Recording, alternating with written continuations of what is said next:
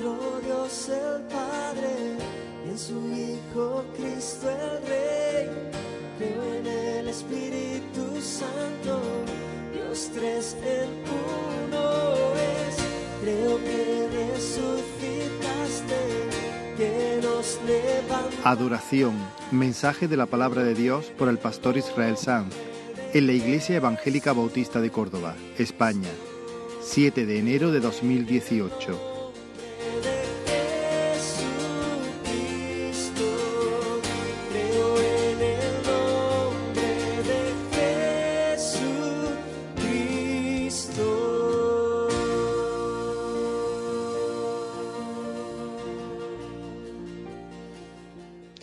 Marcos capítulo 14 seguimos con la serie que nos ocupa desde hace ya más de un año, basada en el Evangelio de Marcos. En esta ocasión los primeros versículos del capítulo 14, Marcos 14, y leemos desde el versículo 1. Aleluya.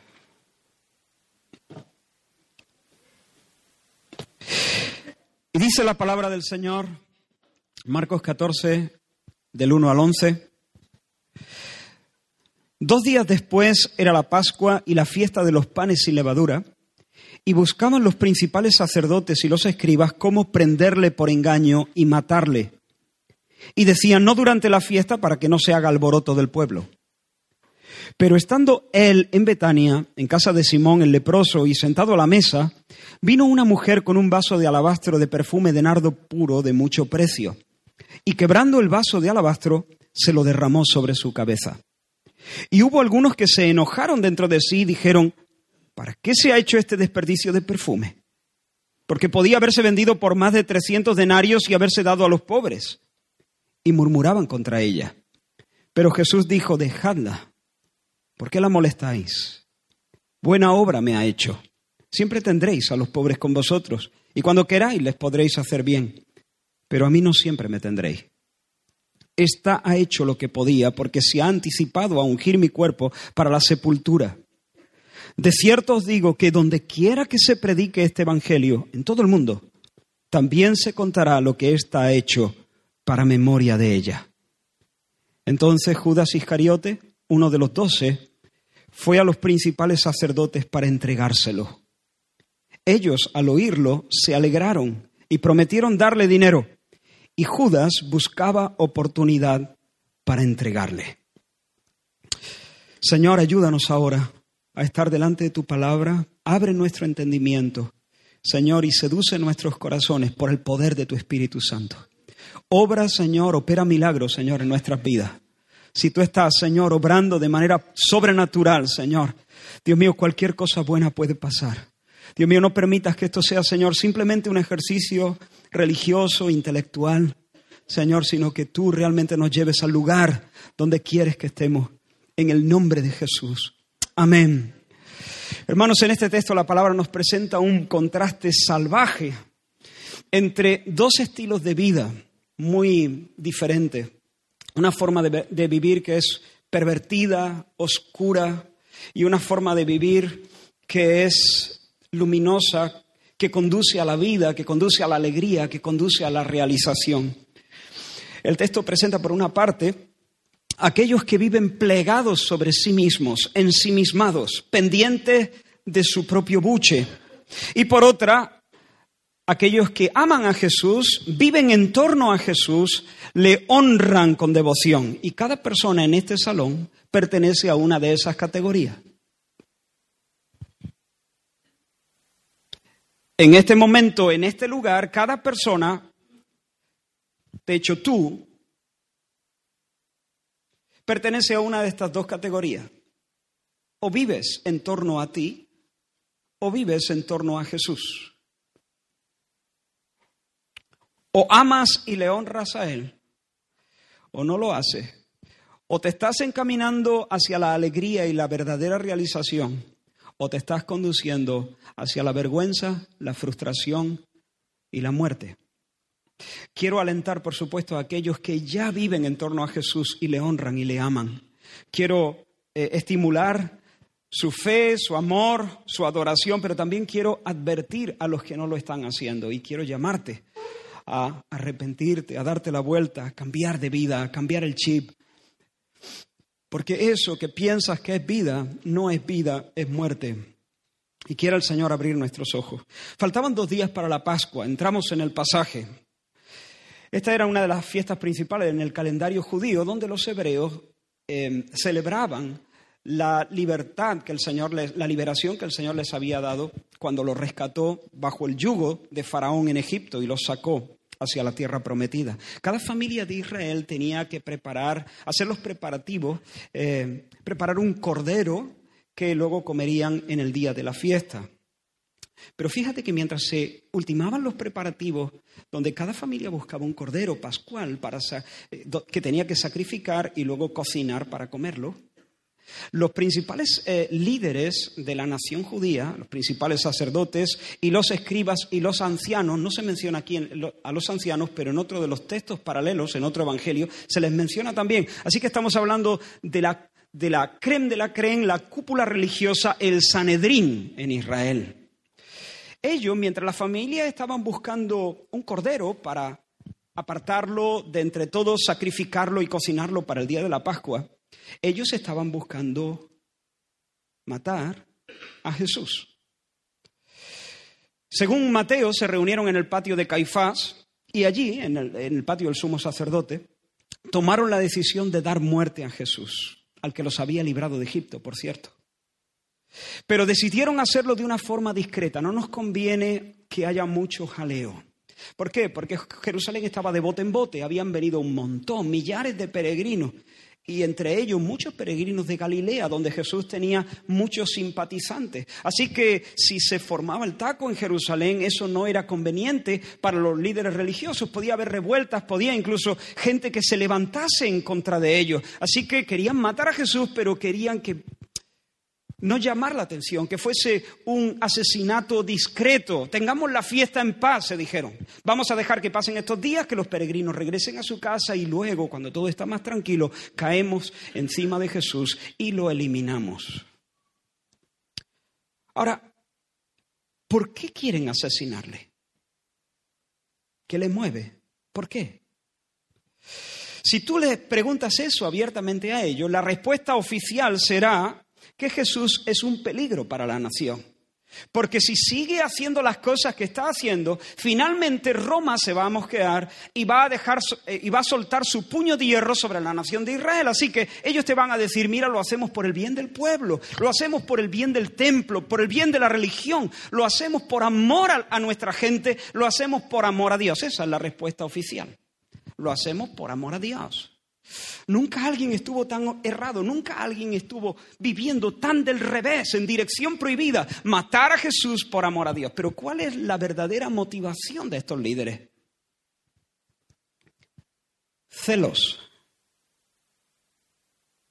envidia. Los evangelios nos dicen una y otra vez que esta gente, los líderes religiosos, aman el poder, aman la alabanza de los hombres están apegados a los privilegios que tienen por el hecho de ser los líderes y los miembros del Sanedrín. Quieren tener el control. Y de repente, a medida que el tiempo ha pasado, han ido viendo a Jesús como un rival formidable.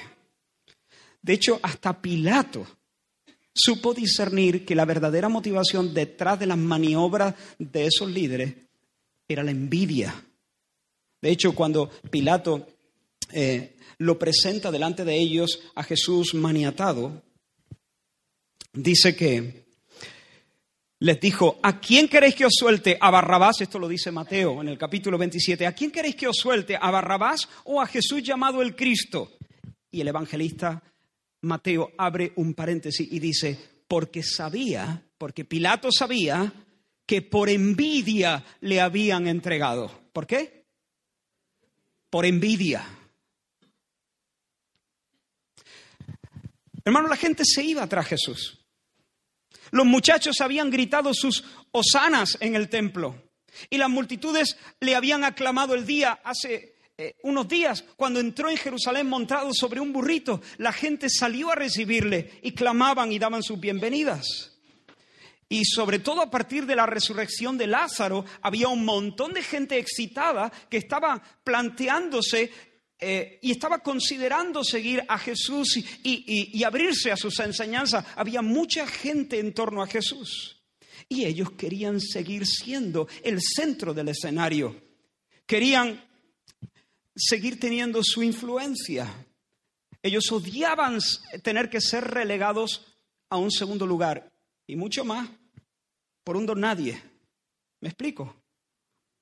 Querían seguir teniendo la sartén por el mango, controlando el negocio de la religión, beneficiándose del negocio de la religión. Se aferraban a sus sillones de mando como un náufrago a su tabla. Eso sí, si Jesús se hubiese limitado a hacer sus milagros y luego animar a la gente a sentarse a los pies de los escribas, animar a la gente a encajarse dentro de, de la dinámica normal de la religión, entonces no hubiera habido problema.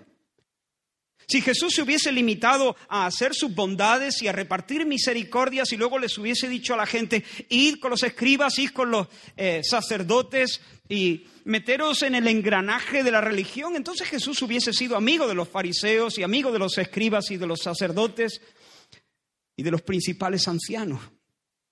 Le hubiesen perdonado, perdonado sus, digamos, rarezas. Pero no, Jesús no hizo eso porque la pureza de su alma era salvaje, no se podía domesticar Jesús. Y había puesto del revés el templo y había profetizado ruina contra aquel lugar.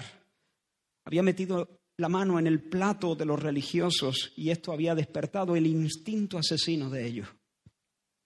Había puesto los pies Jesús en un corral que ellos creían que era su corral. No había sitio para dos gallitos. Todas las maniobras oscuras de estos líderes religiosos brotan de la pasión pecaminosa de conservar el primer lugar. Se trata del ego marcando territorio. El ego queriendo mantener su independencia y su supremacía sobre, sobre todas las cosas. Y Jesús reclama el primer lugar. Y ellos saben que Jesús reclama el primer lugar. Jesús demanda ser el dueño de la viña. ¿Recordáis eh, la parábola que Jesús había contado? Jesús demanda ser el dueño de la viña. Él es el heredero y el dueño de la viña. Pero ellos no, ellos quieren la viña para sí y quieren beneficiarse de todo lo que pueda rendir esa viña. Ellos quieren ser los señores, por eso maquinan contra la vida del Señor. Yo quiero ser el primero. Si tú quieres que yo sea el primero y me ayuda, yo te doy mi devoción y mi alabanza y estaré dispuesto a hacer algunos sacrificios. Yo quiero ser grande, yo quiero ser importante, yo quiero ser admirado, yo quiero ser querido, yo quiero bienestar, yo quiero control, yo quiero seguridad, yo quiero confort. Y si tú me ayudas, yo te alabo. Si vienes a echarme una mano, lo que haga falta. ¿Qué hay que hacer? Postrarse, dar ofrenda, venir al culto. Yo lo hago. Pero si viene a desplazarme, si me pides que me olvide de mis anhelos y de mis sueños y de mi proyecto y del rumbo que he decidido darle a mi vida, si me pides que me ponga bajo tu yugo para llevarme a donde tú quieras, si tú quieres ser el protagonista de mi mundo, si vienes a robarme el papel principal de esta historia, entonces te conviertes en un rival, te conviertes en un incordio, en una molestia, en una amenaza, te conviertes en un enemigo a batir. Ahora, si hay algo oscuro, si hay algo estremecedor en este relato, es lo que se nos dice de uno de los doce. ¿Te has fijado? Judas Iscariote. Judas, consciente de que los líderes religiosos iban a por Jesús, él se ofrece, buscando el momento oportuno, a entregarlo, a traicionarlo. Él decide venderles sus servicios. Mateo dice, lo dice de esta manera, Jesús se presentó delante de ellos, de los religiosos, y les dijo, ¿qué me queréis dar? En la lectura de Marcos parece que ellos le ofrecen, sin que Judas lo pida, el dinero, pero no es así. Cuando unimos todos los relatos, podemos eh, comprender bien cómo se desarrolla la escena. Es Judas el que les pregunta, Mateo lo dice claramente, ¿qué me queréis dar y yo os lo entregaré? Y ellos le asignaron 30 piezas de plata. Hermanos, este hombre ha caminado con Jesús durante tres años, ha comprobado su bondad en un millón de gestos. Le ha visto perdonar pecados, le ha visto sanar leprosos, le ha visto abrir los ojos de los ciegos, le ha visto devolver, devolverle la salud a muchos y devolverle la dignidad a más todavía. Cuando las olas del, del, lago se levantaron y los vientos soplaron furiosos y amenazaban con hundir la barca con Judas dentro, Jesús vino caminando sobre las olas y con dos palabras silenció los vientos y le salvó la vida. Y Judas lo ha visto, ha sido testigo de su amabilidad, de su poder, de su integridad, de su mansedumbre. Día tras día ha asistido al mayor espectáculo del mundo, que es el despliegue majestuoso, hermoso de una vida impecable, la manifestación misma del Dios encarnado. Pero ahora se ofrece horror, entregar en bandeja a las hienas la vida del maestro. ¿Por qué? ¿Qué le mueve? Me inclino a pensar, no lo dice exactamente esto la escritura, así que es una suposición. Así que esto hay que ponerlo en cuarentena, pero me inclino a pensar que por un tiempo Judas soñó con un Cristo que ascendiera de manera imparable al trono de Israel y que usara luego su poder para abatir la soberbia de Roma y que pusiera de una vez las cosas en su sitio. Seguramente estaba asombrado por los milagros y con cada manifestación de poder que le veía hacer al Señor, él se afirmaba y, pensaba, llega ya el día, llega ya el día en que Cristo ascenderá al trono, vamos a hacerlo nuestro rey, nuestro caudillo victorioso y que mande al rincón a Roma y que nos libre de nuestros opresores y que devuelva la gloria a nuestra nación. Yo supongo que esas eran las aspiraciones de Judas.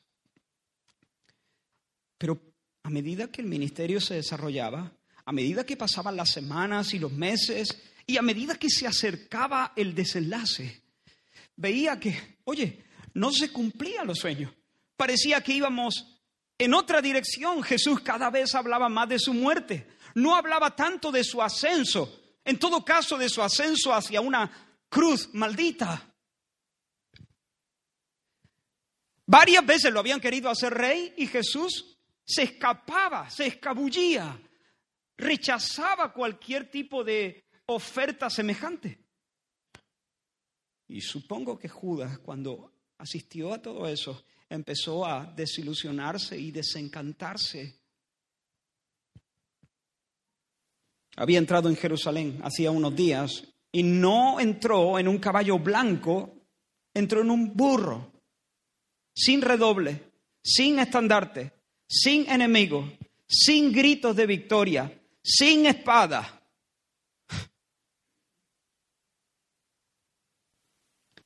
Así que cuando supo que los planes de Jesús eran muy distintos a los que él había imaginado, concluyó que un Mesías muerto, un Mesías muerto, ¿para qué sirve un Mesías muerto? ¿De qué me sirve a mí un Cristo que se muere? ¿Qué saco yo siguiendo a un Mesías que va a morir como un maldito? ¿Qué gano yo con esto? Yo supongo que ese era el pensamiento de Judas. Ah, bueno, sí, puedo beneficiarme en algo. Si lo vendo antes de que se muera. Puedo beneficiarme de que tenga una relación de amistad con este Cristo. Está claro que ya no va a cumplir mis anhelos. Está claro que ya no me va a dar un trono junto al suyo. Está claro que no me va a librar de los opresores. Está claro que no va a cumplir el plan político que tengo en mi corazón. Pero todavía puedo beneficiarme de mi amistad con Cristo. Me puedo sacar una paguita extra. Me puedo ganar un dinerito. 30 monedas de plata, lo que costaba un esclavo. Bueno, algo es algo. Falta de pan. No dice la Biblia, vuelvo a repetir, que ese era el razonamiento de Judas, pero conociendo lo que conocemos de él, no creo que ande muy descaminado. Lo que sí dice la Biblia y lo muestra con mucha claridad es que Judas amaba el dinero. Amaba el dinero. Adoraba el dinero. Y no se puede adorar a dos señores. No se puede servir a dos señores porque finalmente se traicionará a, uno para seguir al otro. Y Judas amaba el dinero. De hecho, acabamos de leer en el pasaje que nos ocupa, cuando la mujer quebró el frasco de alabastro y derramó el perfume de nardo puro sobre la cabeza y los pies de Jesús, Marcos nos dice que hubo algunos que la criticaron. Sin embargo, Juan nos dice, nos da un detalle. Juan es más concreto que Marcos. Marcos nos dice algunos la criticaron, pero Juan nos dice quién empezó la crítica. Mira, os leo el texto de Juan, que está en Juan 12, dice, y dijo uno de sus discípulos, Judas Iscariote, hijo de Simón, el que le había de entregar, ¿por qué no fue este perfume vendido por 300 denarios y dado a los pobres? Así que, uniendo los dos relatos, podemos concluir fácilmente que fue Judas el cabecilla, el que inició esta crítica amarga. Y luego otros se, sumaron al, se subieron al carro. Pero fue Judas el portavoz, fue Judas el que arrancó la crítica, el que empezó la murmuración. Pero mira cómo sigue Juan narrando esto. ¿Por qué no fue este perfume vendido por 300 denarios y dado a los pobres? Pero dijo esto no porque se cuidara de los pobres o porque se preocupara de los pobres, sino porque era ladrón. Y teniendo la bolsa, es decir, él era el tesorero del grupo, y teniendo la bolsa, sustraía de lo que se echaba en ella. Así que Judas empieza esta protesta, menudo desperdicio. Esto se podría haber vendido por un dineral. ¿Cuántas cosas buenas se podrían hacer a favor de los pobres si hubiéramos vendido este perfume tan caro? Hipócrita. Hipócrita. Judas no está preocupado en absoluto por los pobres. No le interesan. Lo que quiere es que no deje de entrar caudal en la hucha. Porque a hurtadilla saca pellizcos para sí mismo. Miserable. Ese discursito a favor de los pobres es solo una fachada. Judas piensa en Judas. Judas piensa en Judas. Su mundo acaba donde termina su nariz. Él es el primero en su universo. Y como Él es el primero en su universo, todo es vendible. El perfume, el maestro y hasta la dignidad es vendible. Y tal vez piensa que es un tío listo. Tal vez cree que transita un camino derecho. Pero el camino por el que ha comenzado a transitar es un camino de muerte. Se acerca la tragedia. A la vuelta de la esquina lo vamos a ver dentro de una semana, a la vuelta de la esquina le espera el infierno. Hermanos, cuando el hombre se pliega sobre sí mismo, sobre su propio ombligo, cuando la persona, hombres o mujeres o niños, colocan sus propios intereses en el centro de la escena, le abren la puerta al campeón del orgullo, al campeón del egoísmo, al campeón de la rebeldía, cuyo nombre es Satanás el campeón del orgullo. Mientras Satanás, que no era Satanás, mientras ese ángel, porque fue un ángel precioso, eh, estaba adorando al Señor, fue hermoso, lleno de dignidad. Pero cuando se envaneció a sí mismo e intentó besarse a sí mismo, mutó se convirtió en el ser más miserable, más oscuro y más retorcido del universo. Y llegó a ser Satanás y llegó a ser diablo. Y de la misma manera, cuando Judas se apalancó en su egoísmo, la negrura cayó sobre su alma. Mira lo que nos dice Lucas en el texto paralelo. Estoy partiendo de Marcos, pero estoy usando también la narración de Mateo y la narración de Juan. Y aquí la narración de Lucas dice, estaba cerca la fiesta de los panes y levadura, que se llama la Pascua, y los principales sacerdotes y los escribas buscaban cómo matarle porque temían al pueblo. Atento ahora. Y entró Satanás en Judas, por sobrenombre Iscariote. Y este fue y habló con los principales sacerdotes y con los jefes de la guardia de cómo se lo entregaría. Entró Satanás en Judas. Por lo menos sabemos que entró de esta manera, es decir, tomó completa posesión de él en dos ocasiones, luego en la cena, mientras eh, están comiendo el pan. Eh, Satanás vuelve a tomar este tipo de, de control sobre Judas. Hermanos, este es el caso más escandaloso de apostasía. Judas abandonó la fe que confesaba y traicionó al Señor al que decía amar. Juan nos diría que salió de entre el grupo porque no pertenecía al grupo, nunca perteneció al grupo. Parecía, pero no era. Por un tiempo nadie advirtió. De hecho, cuando Jesús anunció la traición, uno de vosotros me va a entregar. Los discípulos no dijeron, claro, estaba clarísimo, Judas. No, dijeron, ¿quién seré yo? ¿Seré yo? ¿Seré yo? ¿Será él? Nadie sospechó. Por un tiempo pasó como uno más. Supongo que hacía los mismos milagros que los demás. Nadie dijo, ah, claro, con razón no hacía milagro este. Con razón no se le sujetaban a él los demonios. Iba como los demás, hablaba como los demás, besaba a Jesús como los demás, oraba como los demás. Entraba y salía como los demás, echaba fuera milagros como los demás, pero no era como los demás. Salió porque nunca perteneció. Eso sí, la Biblia, los evangelistas nos dan en varias ocasiones, nos dicen que Jesús sí sabía. A Jesús nunca le pilló por sorpresa. Jesús sí sabía, por ejemplo, él dijo en una ocasión, pero uno de vosotros es diablo. Uno de vosotros. Uno de ellos. Sabía que uno de ellos era diablo. Que no todos estaban limpios, como dijo en otra ocasión. Que uno de ellos era hijo de perdición. Ahora, hermanos, no debe extrañarnos que algunos que han cantado a nuestro lado y a nuestro lado han combatido y que se han esforzado en la batalla, luego renieguen y se alejen y maldigan el nombre e incluso nos lleguen a perseguir o a traicionar. Estuvieron en nuestras filas,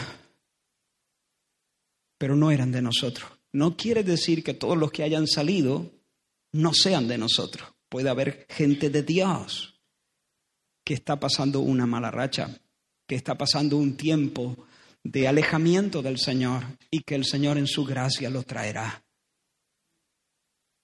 pero también habrá muchos que nunca volverán. Y entonces tendremos que concluir como Juan, nunca fueron de nosotros. ¿Por qué? Nunca, entre otras cosas, abandonaron sus planes. Estuvieron interesados por Jesús durante un tiempo. Se subieron al carro de la religión porque les pareció que este carro iba rápido para llegar a donde ellos querían. Tenían sueños de bienestar y de una vida feliz y a ellos les pareció que Jesús les mostraba el camino más rápido para conseguir lo que querían. Pero en cuanto se dieron cuenta que el carro no iba tan rápido como ellos querían o que no iba exactamente al mismo lugar que ellos soñaban. Cuando percibieron que había otro carro que caminaba, que andaba más deprisa y que les podía llevar antes y con menos sufrimiento al lugar que ansiaban, entonces abandonaron el carro y se subieron a otro. Porque nunca tuvieron el pecho inflamado de amor por Jesús. Apreciaban sus favores, sí, pero no al Señor que los hacía. Ellos quieren ir a donde quieren ir. Si Jesús me lleva, amo a Jesús. Si hay otro carro que corre más, hasta luego Jesús. Si el sol aprieta en, esta, en este lado de la ladera, me busco la sombra en el otro. Porque para ellos Jesús era un medio, no un fin. Querían una buena vida y eso es lo que buscan por encima de todo. Permite que te haga una pregunta muy personal. ¿Qué te trae por aquí? ¿Qué haces en este carro? ¿A qué has venido? No quiero faltarte el respeto, ni quiero incomodarte. Bueno, sí, quiero incomodar- incomodarte. No faltarte el respeto, pero sí quiero incomodarte. Lo mismo que quiero incomodarme a mí. Preguntas difíciles, si se toman en serio. ¿Estás aquí porque este es un buen lugar para estar? ¿Estás aquí porque la gente es maja? ¿Porque te trata con amabilidad?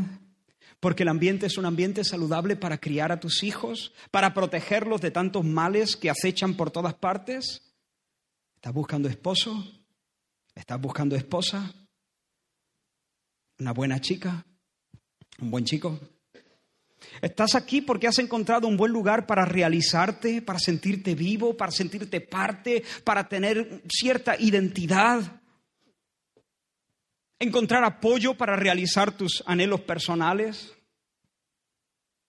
Ahora, no tiene nada de malo querer casarse.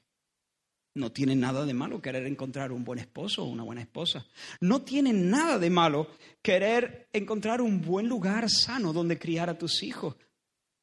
No tiene nada de malo querer sentirse parte de algo más grande que uno mismo. No tiene nada de malo querer, querer sentirse ubicado, incluso realizado. Yo no estoy diciendo cosas malas. Todos queremos eso. ¿O no queremos sentirnos ubicados? ¿O no queremos sentirnos realizados? No es malo en sí mismo.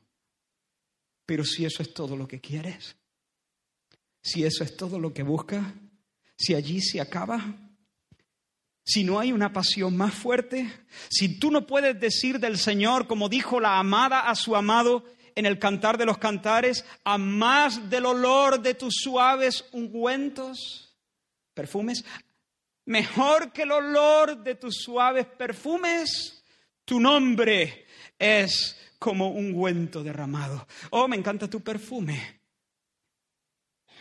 Pero por encima de tu perfume, me encantas tú. Tú eres el perfume, le dijo la amada a su amado. Me encanta como luces, me encanta tu perfume, pero a más del olor de tus suaves ungüentos, tu nombre, tú, tú mismo eres el perfume. Si tú no puedes decir eso del Señor, Señor, gracias por tus bendiciones, me encantan tus bendiciones, gracias por, pero Señor, a más de los regalos que me arrima, más que la corona que me entregas, es la mano que la porta. Eres tú, tú eres mi anhelo, tú eres mi tesoro, tú eres la perla de gran precio, tú eres el perfume, tú eres el vino, tú eres la buena vida, tú eres, Señor, mi gozo y mi canción, tú eres la espada de mi triunfo, tú eres mi esperanza. Y aunque se derrumbe el mundo entero sobre mi nuca, tú eres mi esperanza. Si tú no puedes decir eso del Señor, entonces terminarás uniéndote a la compañía de los traidores cuando el viento sople para otro lado. Judas Iscariote por tres años estuvo enrolado en un proyecto donde nunca estuvo su corazón. Su alma estaba gobernada por pasiones egoístas y sus palabras eran insinceras y su beso fue el más repugnante y el más falso de la historia. Te lo pregunto de nuevo, ¿qué te trae por aquí? No debes, no debes escoger una respuesta políticamente correcta, porque el Señor está presente y Él sopesa los pensamientos y las intenciones del corazón. Él sabe, ante Él todo está sobre la mesa. ¿Le amas? ¿Le anhelas? ¿Deseas conocerte? Conocerle, perdón. ¿Deseas su compañía? ¿Está tu corazón gobernado por un noble deseo de ver a Cristo reconocido, exaltado, amado y obedecido para la gloria de Dios Padre? Yo te animo a combatir por la pureza de tu corazón. Yo te animo a humillarte delante del Señor y clamar con toda seriedad y pedirle que por su espíritu quite cualquier mezcla de tu corazón. Dile, Señor, sálvame. Sálvame de toda hipocresía. Arranca de mi pecho cualquier ansia de conservar el primer lugar. Arruina los sueños pequeños que atesoro en mi corazón, donde todo gira en torno a mi nombre. Y concédeme el descanso, la libertad y la alegría de vivir en torno a ti y al tuyo. que se pueda decir de ti lo que Pablo dijo de Timoteo. Pablo escribiendo a los filipenses dijo, a ninguno, hablando de Timoteo, a ninguno tengo del mismo ánimo y que tan sinceramente se interese por vosotros, porque todos buscan lo suyo propio, no lo que es de Cristo, pero ya conocéis los méritos de Él.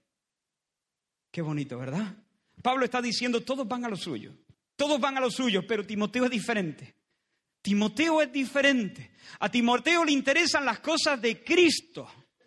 Él está orientado hacia el Señor, hacia la causa del Señor. Por eso se interesa por vosotros sinceramente. No va buscando nada. No tiene agendas ocultas. Timoteo es diferente.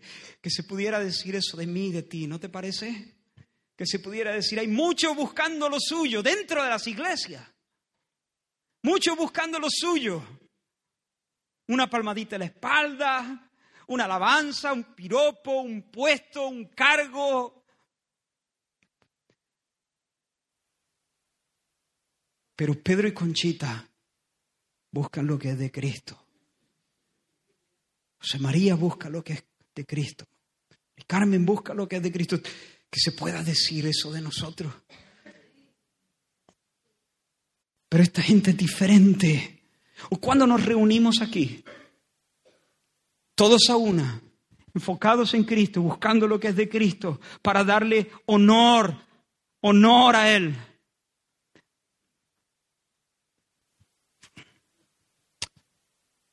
Ahora, hemos visto dos ejemplos muy vívidos de lo que es, de cómo luce una vida autocentrada. Por una parte, los líderes religiosos por otra parte, Judas, el traidor, los unos y los otros, los unos y el otro, viven para sí mismos. Y porque viven para sí mismos llega un momento en el que odian a Jesús. ¿Por qué? Porque Él demanda el centro. Si tú vives para ti, tú no tienes por qué odiarme a mí. Si yo no te molesto, si yo no te pongo traba, si yo no me meto en tus cosas, si yo no te estorbo, si yo no te hago eh, reclamos impertinentes, Tú puedes vivir para ti y sin embargo no odiarme. Si te ayudo, incluso me puedes llegar a amar. Si me quedo, me quedo quieto y no me meto en tu camino, pues bueno, tampoco me, me, tienes por qué odiar. Pero es que con Jesús no funciona de esta manera. A Jesús o le amas o le odias. ¿Por qué? Porque Él no se queda al margen. Yo me puedo quedar al margen de tu vida y no estorbarte y no... Pero Jesús no, Jesús descaradamente pide el primer lugar. Jesús demanda el protagonismo. Y entre paréntesis, no tengo tiempo a detenerme aquí, pero en eso no hay ni una brizna de egoísmo. Es todo amor puro, porque tú necesitas para tu bendición y para tu gozo que Cristo sea el protagonista de tu corazón y de tu vida y de tu historia y de tu universo entero. Pero claro, Jesús sí hace ese tipo de demanda. Jesús sí demanda ser el primero. Jesús requiere tu amor entero. Él espera tu todo. Y si tú quieres estar en lo más alto del podio, entonces terminarás queriendo eliminar a Jesús. Pero gracias a Dios, el pasaje contiene una escena muy diferente. El texto presenta, como he dicho al principio, un contraste salvaje, muy radical. Y ahora quiero que entendáis una cosa. Entre las maquinaciones de los líderes de Israel, que están en los primeros versículos del texto que hemos leído, y la propuesta de Judas y el, y el, acuerdo diabólico que hizo con los líderes de Israel, que ocupan los últimos versículos del texto que hemos leído, ¿los tienes en tu mente? La, las maquinaciones de los líderes y, el, y, el, y la venta, la oferta de Judas. En medio Marcos relata una escena que ocurre unos días antes. Ahora, esto a nosotros a veces nos descoloca un poco cuando leemos los evangelios, porque a veces tenemos la tendencia a pensar que los evangelistas eh, necesariamente tienen que usar las maneras de los historiadores contemporáneos para narrar la historia, pero no es así. Un historiador contemporáneo, se respeta rigurosamente el orden cronológico de los acontecimientos. Pero en el siglo I, los historiadores no necesariamente hacían eso y no estaba mal. Era típico que un historiador, eh, en este caso los evangelistas, pudieran arreglar sus temas, sus relatos, no en un estricto orden cronológico, sino más bien siguiendo un orden, digamos, temático. ¿Me seguís? ¿Se entiende? Por eso hay algunos evangelistas que ponen lo que, lo que Marcos dice que sucedió después de esto, Mateo a lo mejor lo coloca antes. Él no dice que fue antes, simplemente lo mete ahí. Porque está arreglando su material en un orden temático, va por temas, no, no por el orden cronológico. Hay algunos evangelistas que respetan más el orden cronológico, hay otros que, lo que no lo respetan tanto. Pero quiero eh, dejar claro que esto no era un uso, o sea, esto era algo normal en el siglo I. No es que están siendo malos historiadores, sino que están siendo buenos historiadores según las normas que regían cuando ellos escribieron. Bien, dicho esto, lo que Marcos hace aquí, lo que Judas hizo fue justo lo que pasó después. Si tenéis el pasaje abierto, así me voy a explicar mejor. En el capítulo 14 de Marcos, los versículos 10 y 11 narran lo que sucedió después del versículo 2. ¿De acuerdo? Dos días después era la Pascua, la fiesta de los panes sin levadura, y buscaban los principales sacerdotes y los escribas cómo prenderle por engaño y matarle. Pero decían no durante la fiesta para que no se haga alboroto del pueblo. Vamos al 10. Entonces, en ese contexto, en ese tiempo, Judas Iscariote, uno de los doce, fue a los principales sacerdotes para entregárselo. Lo encontraron. Pero en medio, Marcos introduce un relato que describe una escena que se desarrolló unos días antes no cuando quedaban dos días para la Pascua, sino casi con toda probabilidad el sábado antes del Domingo de Ramos, antes de la entrada triunfal. ¿Por qué lo introduce Marcos aquí? ¿Por qué no lo ha colocado en el orden cronológico de los acontecimientos? ¿Por qué se lo ha guardado para ahora? Para mí está muy claro. Su intención es contrastar la belleza de la adoración verdadera con el fondo negro de una vida egocéntrica que rechaza a Cristo, aunque esté llena de religión. Y ahora os voy a pedir mucha atención, aunque sé que ya el tiempo pasa y las mentes se van fatigando, pero quiero que observen la escena. Jesús no solamente tiene gente que le odia, no solamente hay gente que planea su muerte, como los líderes y como Judas, Jesús tiene amigos que le aman y le admiran, y sus amigos no están al acecho, sino que le brindan atenciones y, y le entregan sus afectos. En Betania, unos tres o cuatro kilómetros de Jerusalén, algunos amigos han preparado una cena en su honor. Una cena en honor de Jesús. Y dice que se juntaron en casa de Simón el leproso. Juan nos dice esto.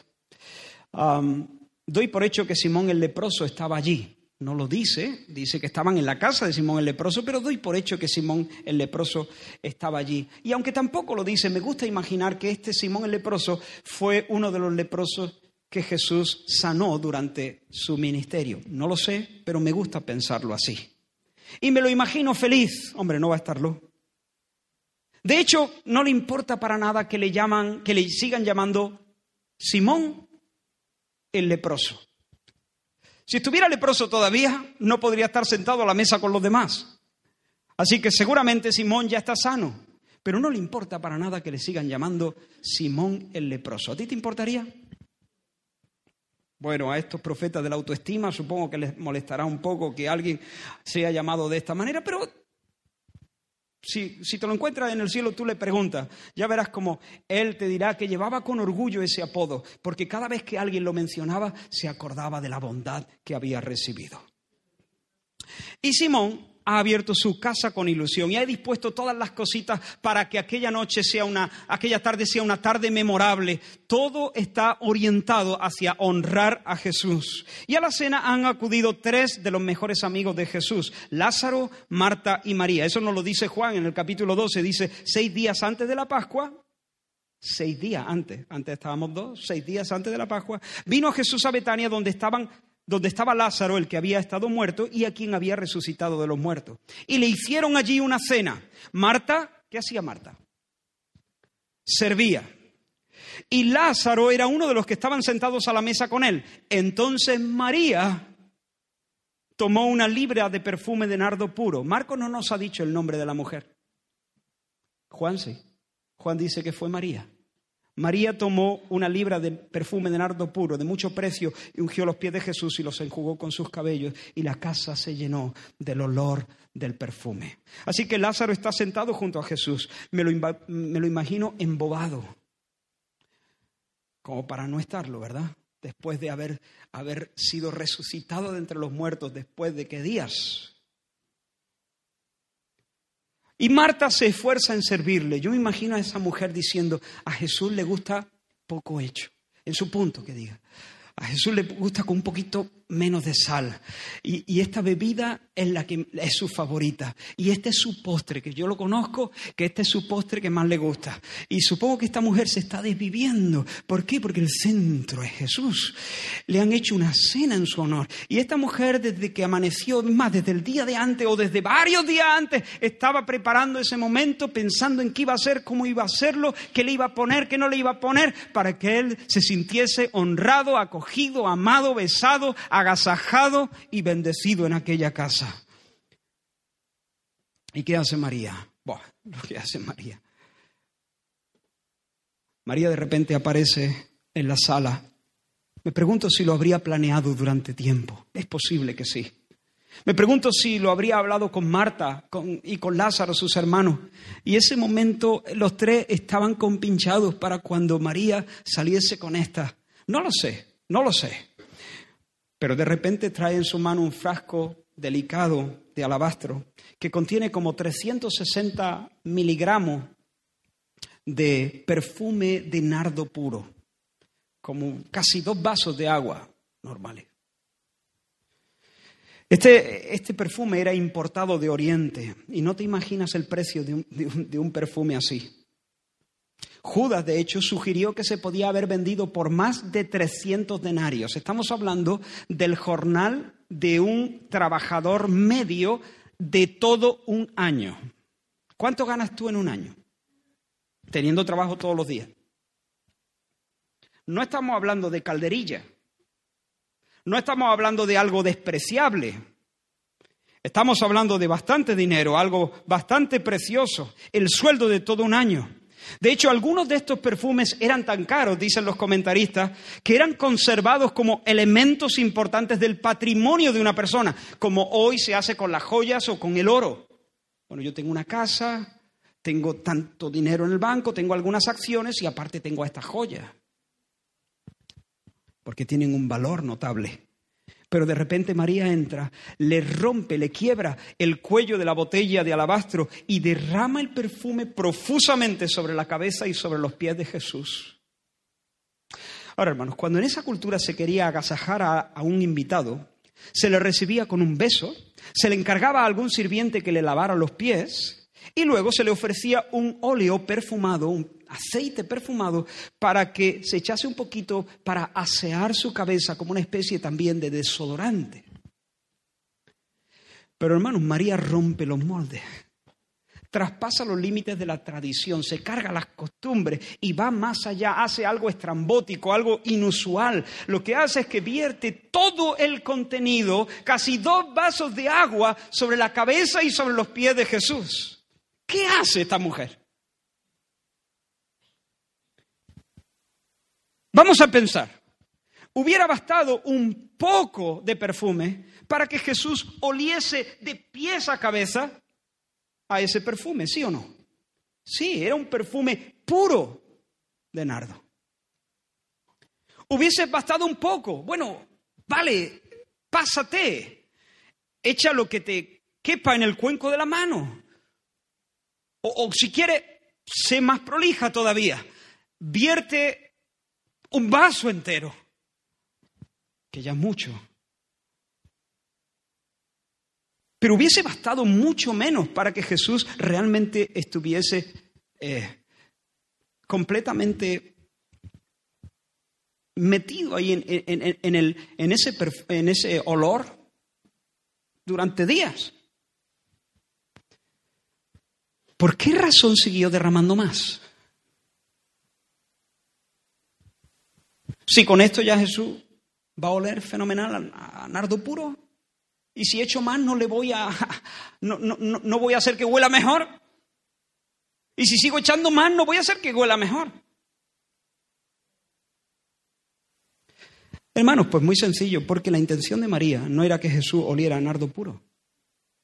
Tan sencillo como eso. Ella no quería, a final de cuentas, que Jesús oliera a nardo puro.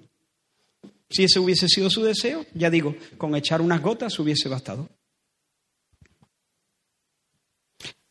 De hecho, yo creo que si Jesús se hubiese bañado durante una semana entera, cada día, en un perfume de nardo puro y viniese a esa casa totalmente eh, lleno de ese, de ese aroma, ella habría hecho lo que hizo. ¿Por qué? Porque lo que ansiaba no era que Jesús oliese a ese aroma, lo que ansiaba era manifestar su devoción sincera.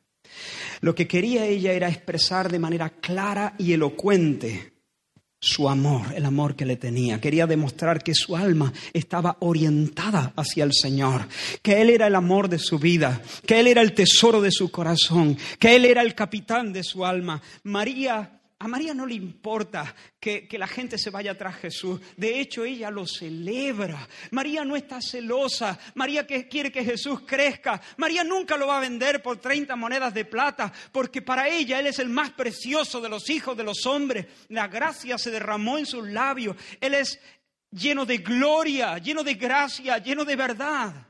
Él es la perla de gran precio. Y todas las cosas del mundo juntas ni siquiera se acercan a su valor.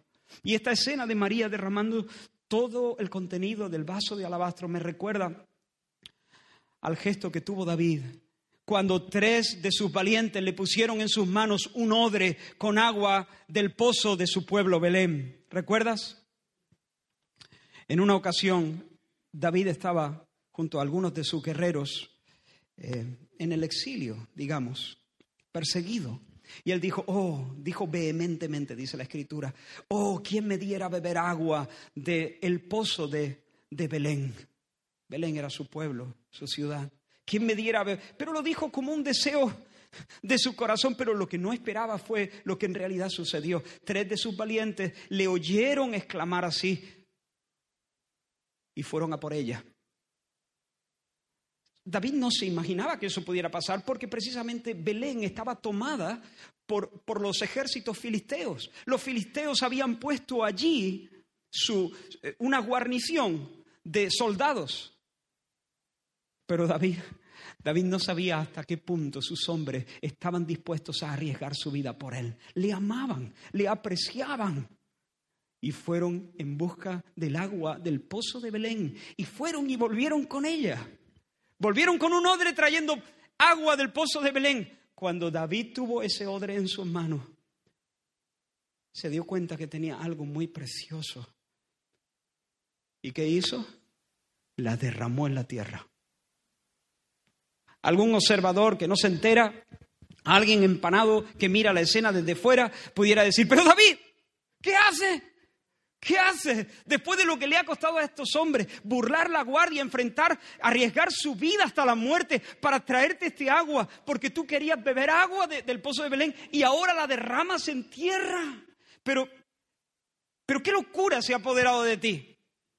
Pero ¿sabéis lo que dijo David? Este agua representa la vida este agua, esto ya no es H2O. Este no es un agua simplemente de, de, de, del pozo de Belén. Este agua de, alguna manera representa la vida de estos tres. Ellos han arriesgado su vida para darme este agua. Yo no soy digno de este agua. No me puedo beber este agua. Yo soy David, hijo de Isaí. Un hijo de hombre. ¿Quién soy yo para beber, beberme estas cosas? Solamente hay uno a quien le podemos entregar este agua. A Dios. Solo Dios merece que alguien arriesgue su vida, que alguien lo entregue todo, la vida de, su vida y, y, y, su familia, todo, solo Dios lo merece, por eso la derramo para el Señor. Se la entrego al Señor. Alguno podría decir, oh, qué desperdicio. Es agua en un lugar donde no hay demasiada agua. No, no es ningún desperdicio, porque nunca se desperdicia lo que se entrega a Dios como una muestra sincera de devoción. Nunca se desperdicia. Y aquella mujer derramó todo, claro que lo derramó todo, hasta la última gota. Y porque el alabastro no se puede exprimir si no lo hubiese exprimido. Voy terminando. Voy terminando este punto. Es que miré para abajo y vi que había más. Perdón. Hermanos, hay quienes viven ocupados en sí mismos, queriendo ser el centro y la meta de todas las cosas. Y hay quienes viven adorando. Y los que viven adorando aprovechan las cosas valiosas que tienen en la mano para rendir homenaje a Jesús. Los que viven adorando celebran que Dios les dé una corona. ¿Sabes por qué? Porque ya tengo una corona. No, porque ya tengo algo que ponerle a los pies. Así razona el adorador. Quiero preguntarte, ¿cómo vives tú? ¿Qué haces con tu vaso de alabastro? Ahora quiero hacer una aclaración aquí, no sea que alguien pierda de vista el punto y se vaya por los cerros de Úbeda. Yo no estoy animando a ser excéntricos. No estoy animando a la iglesia a ser raros en nuestra adoración. Yo no estoy animando a la iglesia a ser originales. Yo no estoy animando, el meollo de lo que quiero eh, decir es que debemos expresar de manera sincera el valor que para nosotros tiene Jesús. Ese es el meollo, que sea una expresión de un corazón que valora y que se entrega al Señor. No hay mérito alguno en ser espectacular, diferente o sofisticado. Autenticidad y pasión, sí. Pero artificio vacío y aparatosidad, no.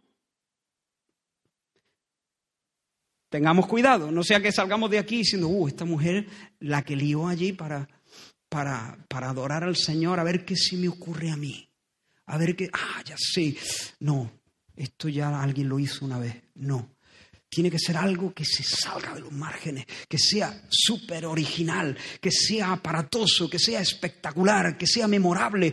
Me voy a... Mm, yo no estoy animando a eso. No tiene ningún sentido. Lo que vale delante del Señor no es la aparatosidad, ni la espectacularidad, ni la originalidad. Si de repente Dios pone algo en tu corazón que puede ser algo más original, mi consejo es que a menos que el Espíritu Santo te empuje de una forma muy clara, esas cositas originales las hagas cuando tú y el Señor estéis a solas, que creo que tienen un mayor valor. Porque siempre nuestra carne tiene la, está expuesta a la tentación de querer llamar la atención a otro y ser el centro de atención. Cuidado con nuestra carne que procura a veces ser así. Cierro el paréntesis. Queda claro, ¿no? No estoy llamando a la iglesia a ver quién es el más raro y el más original y el más espectacular adorando al Señor. No estoy diciendo eso. A ver si nos vamos a subir a los bancos, vamos a subir por las paredes, vamos a prenderle fuego a. ¿Vale? A veces podemos llamar la atención. Esta mujer la llamó. Pero no debemos procurar llamar la atención gratuitamente. Vuelvo a preguntarte, ¿qué haces con tu vaso de alabastro? ¿Qué haces? Y tú dices, ¿cuál es mi vaso de alabastro? Tú sabrás. ¿Qué tienes? Yo quiero sugerirte dos cosas que todos tenemos y además que todos apreciamos. Tiempo.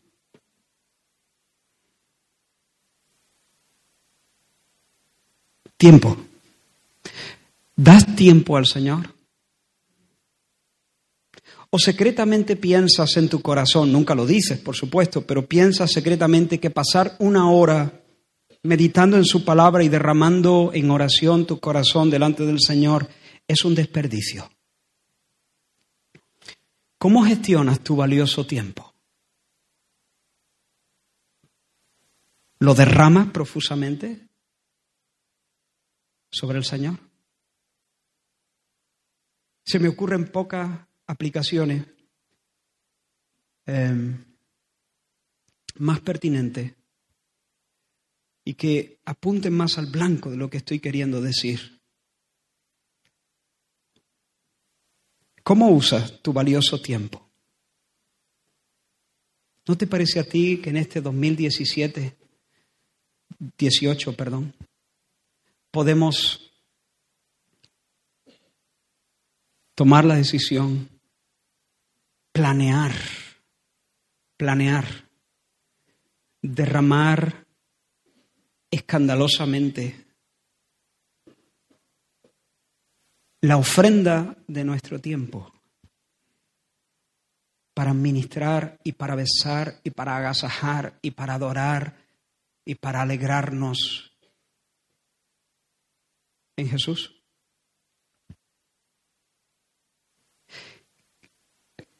¿Qué tipo de amor es aquel que tiene por el Señor cuando no cuando pueden pasar semanas sin apartar tiempo para estar con el Señor?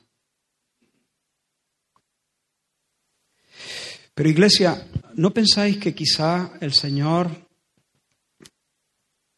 nos llama a que hagamos este tipo de cosas donde tú te vayas un día entero con tu cantimplora y con tu Biblia al campo, sin móvil y sin más nada, para estar a sola y derramar 10, 15 horas y regalárselas al Señor y adorar así al Señor en medio de tus quehaceres. ¿No te parece que el Señor te llama a apartar un tiempo diario con el Señor como una ofrenda? El tiempo es muy valioso y más para los que están muy ocupados y hacen cosas importantes. Yo no digo que no, lo sean, pero precisamente algo tan valioso como el tiempo, algo tan apreciado como el tiempo. ¿No te parece que es, es una oportunidad magnífica de expresar nuestra devoción y nuestro amor y que el Señor es el capitán de nuestro corazón y el tesoro de nuestra alma. ¿No te parece que tenemos un recurso tan cerca? ¿No te, ¿No te parece que tenemos un recurso tan a la mano? ¿No te ilusiona decir, oh, tengo una oportunidad maravillosa de expresar, de vivir expresando constantemente en medio de cualquier semana del año? No tengo vaso de perfume de alabastro, pero tengo una cosa que es a veces mucho más valiosa que eso. ¿No te parece que es una oportunidad maravillosa para vivir como un adorador? Lo es, lo es. No sé hasta qué punto eres capaz de verlo o soy capaz de verlo, pero lo es. Vamos a hacerlo en este 2018. Vamos a hacerlo. Adora al Señor. Tu dinero. Otra cosa que todos valoramos. Espero que nuestro corazón no esté enganchado con la riqueza, pero valoramos el dinero. Tiene un valor para nosotros. ¿Cómo valora? ¿Cómo gestionas tu dinero? ¿Cómo lo gestionas? ¿No te llama el Señor de cuando en cuando a hacer una especie de locura? ¿Tú nunca has sentido un, un, impulso en tu corazón a hacer una especie de locura con tu dinero? Locura entre comillas. Adoración me refiero. Adoración. Usar el dinero de alguna manera que exprese de forma clara, elocuente, la devoción que hay en tu alma por el nombre del Señor y por su causa. ¿No has sentido ese, esa pulsión? ¿No has sentido ese fuego? ¿No has sentido ese algo que te, que te, que te arrastra? Oh, tenemos dinero, poco o mucho. Cuanto menos, pues a veces más precioso todavía. Quiero contar un testimonio que ya conté aquí. Espero que nadie me malinterprete, pero asumo que hay riesgo en este testimonio.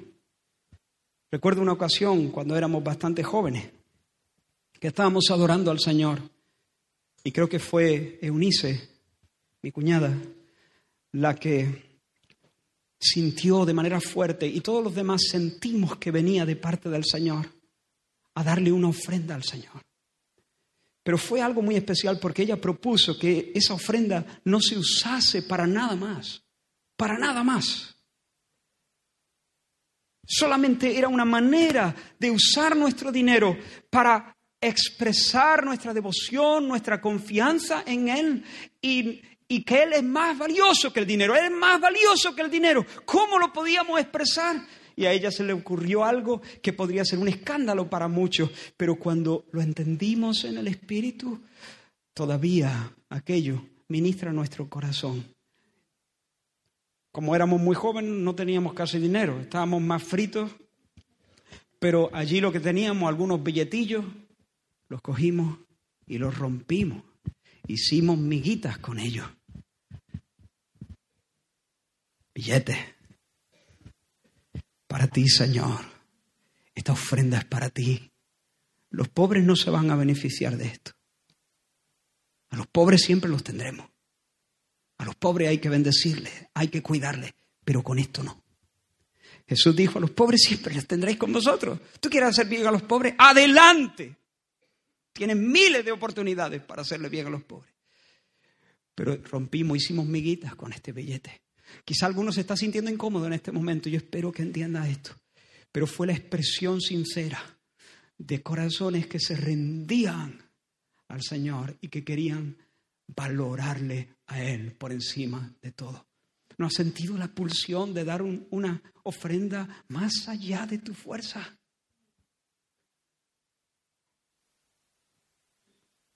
¿No has sentido la, la, pulsión de hacer algo? No digo que la des aquí necesariamente, pero de hacer algo para el Señor mismo. No sé, se me acabaron las palabras.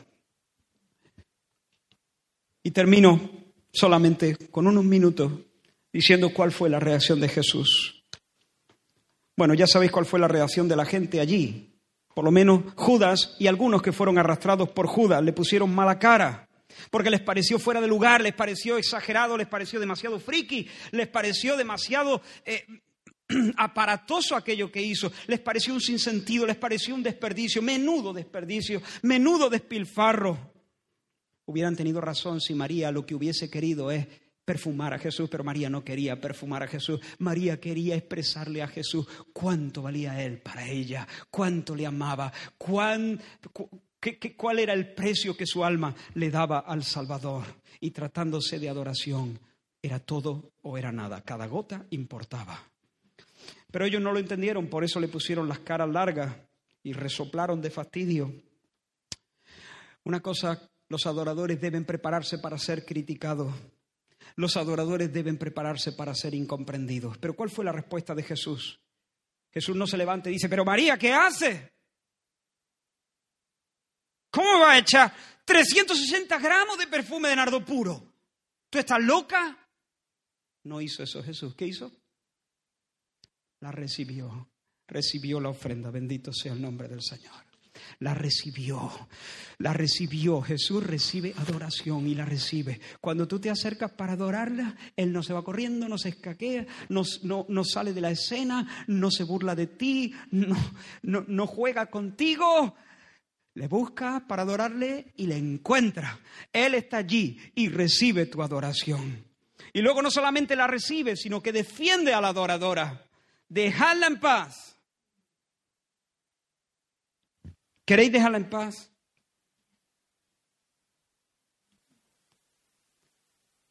Tal vez haya muchos que cuando queremos adorar al Señor, vivir una vida de adoración, intentan desanimarnos.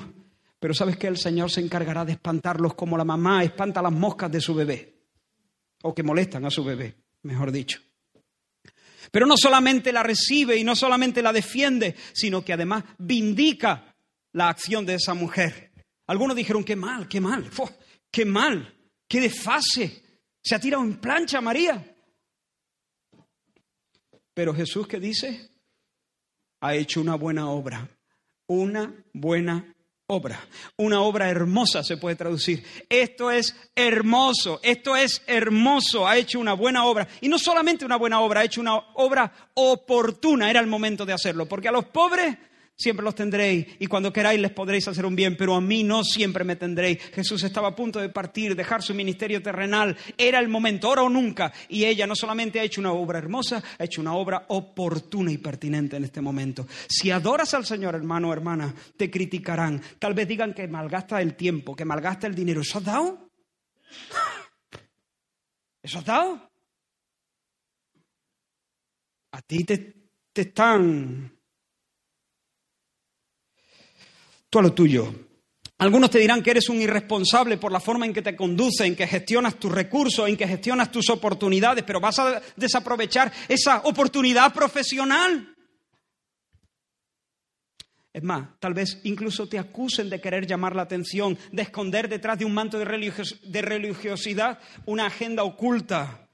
Pero consuélate sabiendo que Jesús reconoce el aroma de la verdadera adoración. Y Él va a poner su sello de calidad sobre tu adoración y va a decir, buena obra. Y cuando Él dice buena obra, que los demás digan lo que quieran. Porque cuando Él dice buena obra, Dios se va a gozar más de lo que se gozó cuando terminó su creación en la tarde del sexto día. Dios se goza. Jesús la recibe, Jesús defiende a la adoradora, Jesús la vindica, pero a más de esto Jesús la honró. Algunas personas pensaron que hubiese sido mejor que nunca se le hubiese ocurrido esa peregrina idea a María, pero el Señor prometió que Él se encargaría de que todos supieran en todo el mundo, generación tras generación, lo que había ocurrido debajo de ese techo. Se contará lo que está hecho para memoria de ella. María pasó a la historia porque el Señor es fiel y Él ha dicho, yo honro a los que me honran. Es verdad que el Señor no siempre nos honra inmediatamente y en público, pero va a llegar un día, un día, un día se está acercando donde los verdaderos adoradores brillarán bajo la luminosa sonrisa de Dios por los siglos de los siglos. Y se sabrá que realmente ellos son los bienaventurados. Todas las críticas ahí habrán desaparecido. Y lo último, esta mujer fue usada por Dios de una manera preciosa, de una manera muy singular. Pon atención a las palabras de Jesús. Dice, esta ha hecho lo que podía, porque se ha anticipado a ungir mi cuerpo para la sepultura. El comentarista William Hendrickson piensa que María intuía que Jesús estaba por morir y que posiblemente no, no tendrían la oportunidad de ungir su cadáver como se solía hacer en aquellos tiempos.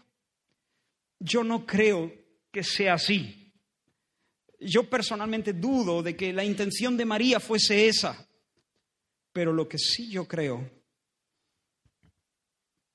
es que Dios la usó para hacer eso. Y Jesús lo supo interpretar. Jesús interpretó este ungimiento como un beso de papá. María quería valorar a Jesús y amarlo. No creo, no creo que ella estuviese pensando en dos días va a morir, no nos va a dar tiempo de ungirlo. María hizo lo que hizo, pero cuando Jesús sintió aquello, él se dio cuenta de lo que estaba pasando. Mucho más de lo que María eh, estaba pensando. Era el padre diciéndole a su, a su hijo, hijo, tu sacrificio en favor de los pecadores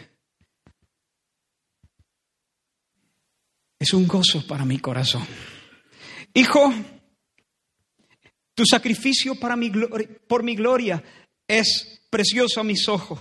Y aunque sobre el madero vas a portar el pecado de los pecadores, aunque sobre el madero vas a llevar toda la porquería de un pueblo, aunque sobre el madero vas a recibir el furor de mi ira, me deleito en tu obediencia. Vas a morir como un maldito, pero serás sepultado con honores. Y luego resucitarás en poder, habiendo dejado para siempre atrás los días de tu humillación. El Padre besó al Hijo por medio de María, a través de María. Esta es una mujer fácil de usar para Dios, para ministrar a Cristo a pocas horas de su muerte. Qué maravilla, hermano. Y no solo Cristo se benefició de este gesto, la casa entera se llenó del olor del perfume. Tal vez durante días.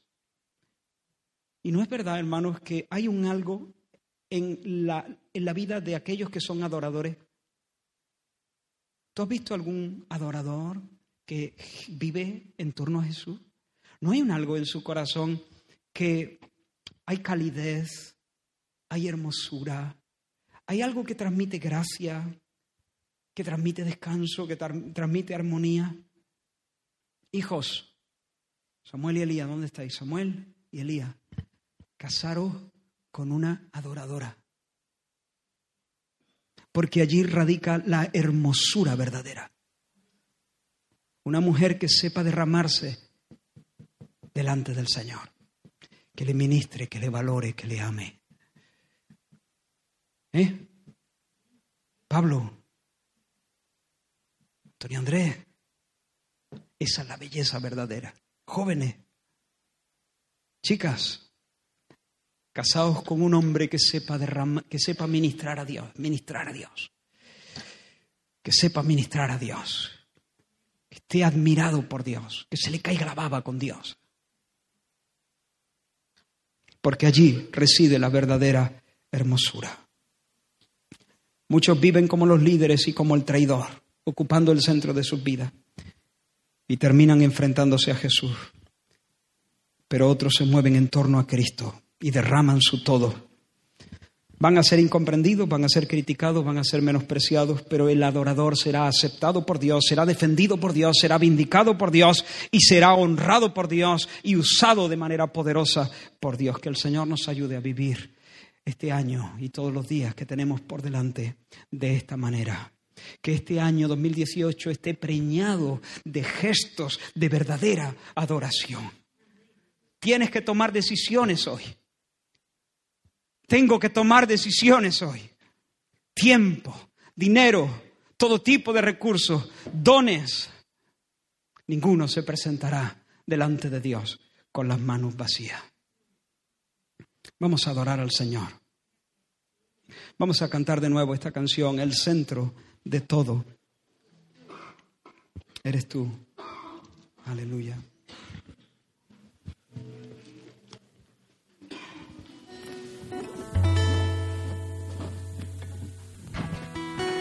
Aleluya.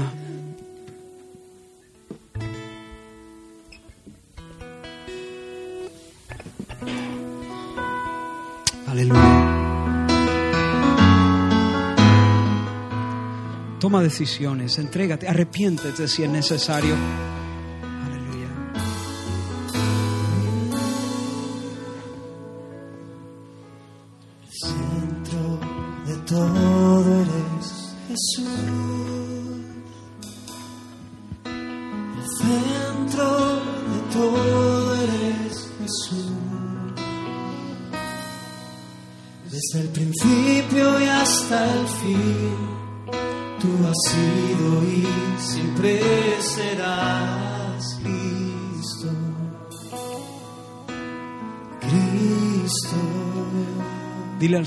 Si, si tú eres consciente de haber estado viviendo,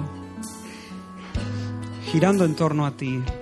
Quizá nunca te planteaste eso, pero no has estado dando tiempo al Señor. Yo sé que hay aquí personas que llevan semanas, meses sin dedicar tiempo al Señor.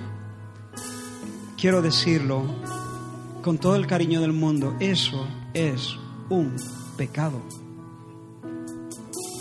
No es posible valorar a Jesús y vivir de esa manera. No es posible. Arrepiéntete. Te ruego que te arrepientas. Te ruego que te arrepientas.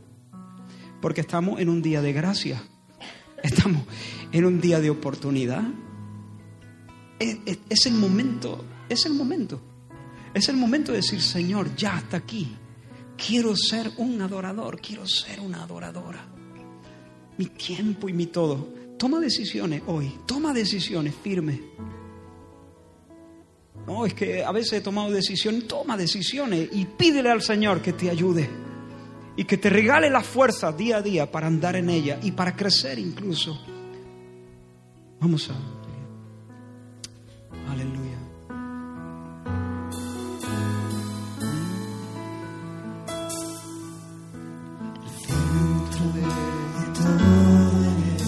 Jesús. Aleluya. El centro de todo eres Jesús. Desde el principio y hasta el fin, tú has sido y siempre serás Cristo. Cristo, tú eres el centro.